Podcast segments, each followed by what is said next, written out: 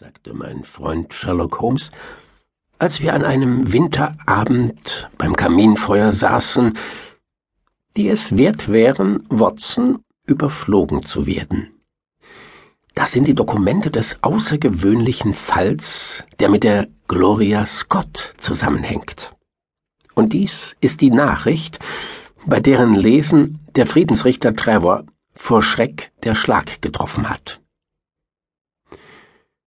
Hatte ein kleines, angelaufenes Metallrohr aus der Schublade genommen, löste das Band und reichte mir eine kurze Mitteilung. Auf eine halbe Seite schiefergrauen Papiers gekritzelte Wörter. Da stand Die lange erwartete Jagd auf Wild hat heute schon begonnen.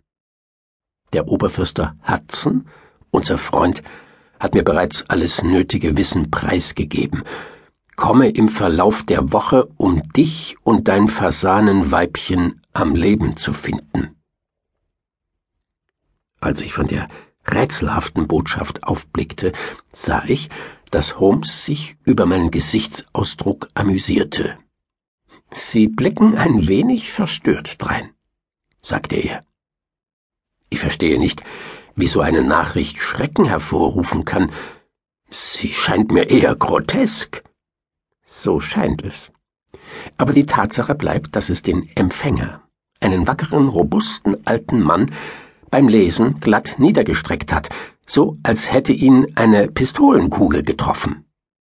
Sie machen mich neugierig, sagte ich, aber warum meinten Sie, es gäbe einen besonderen Grund, aus dem ich diesem Fall meine Aufmerksamkeit schenken sollte? Weil er der erste war, in den ich mich eingelassen habe. Ich hatte oft versucht, aus meinem Gefährten herauszubekommen, was ursprünglich sein Interesse auf kriminalistische Untersuchungen gelenkt hat, aber nie war ich bei ihm auf eine mitteilsame Laune gestoßen. Jetzt saß er vorgeneigt in seinem Lehnsessel und breitete die Dokumente auf den Knien aus. Dann zündete er sich die Pfeife an, rauchte und ging dabei die Papiere durch. Haben Sie mich nie von Victor Trevor sprechen hören? fragte er. Er war mein einziger Freund während der zwei Jahre, die ich auf dem College verbrachte. Ich war nie sehr gesellig, Watson, und habe mich auch nicht viel mit den Leuten meines Studienjahres abgegeben. Eher fand ich Freude daran, die Zeit in meiner Wohnung zu verträumen und meine unbedeutenden Denkmethoden auszuarbeiten. Außer Fechten und Boxen hatte ich wenig sportliche Interessen. Auch meine Studien unterschieden sich von denen der anderen Jungs, und also gab es keine Kontaktmöglichkeiten. Trevor war der einzige, den ich kannte, und das auch nur durch seinen Bullterrier, der sich eines Morgens, als ich zur Kapelle ging, in mein Fußgelenk verbiss. Das war eine prosaische Art, Freundschaft anzufangen, aber eine wirkungsvolle. Zehn Tage lag ich flach, und Trevor kam häufig und kümmerte sich um mich. Zuerst blieb er nur eine Minute, bald aber dehnte er seine Besuche aus, und am Ende des Semesters waren wir gute Freunde. Er war ein herzlicher, vitaler Bursche, voller Geist und Energie, in vieler Hinsicht das genaue Gegenteil von mir. Dennoch fanden wir, dass wir einiges gemeinsam hatten und als ich erfuhr, dass er ohne Freunde war wie ich, wurde das zum Freundschaftsband.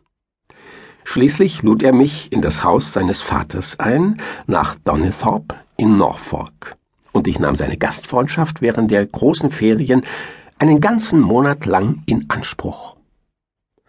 Der alte Trevor war offensichtlich ein ziemlich wohlhabender und angesehener Mann, JP und Grundbesitzer. Donisthorpe ist ein Dörfchen im Norden von Langmere, mitten in den Broads. Das altertümliche Haus war ein geräumiges, solides Backsteingebäude, zu dem eine schöne Lindenallee hinführte.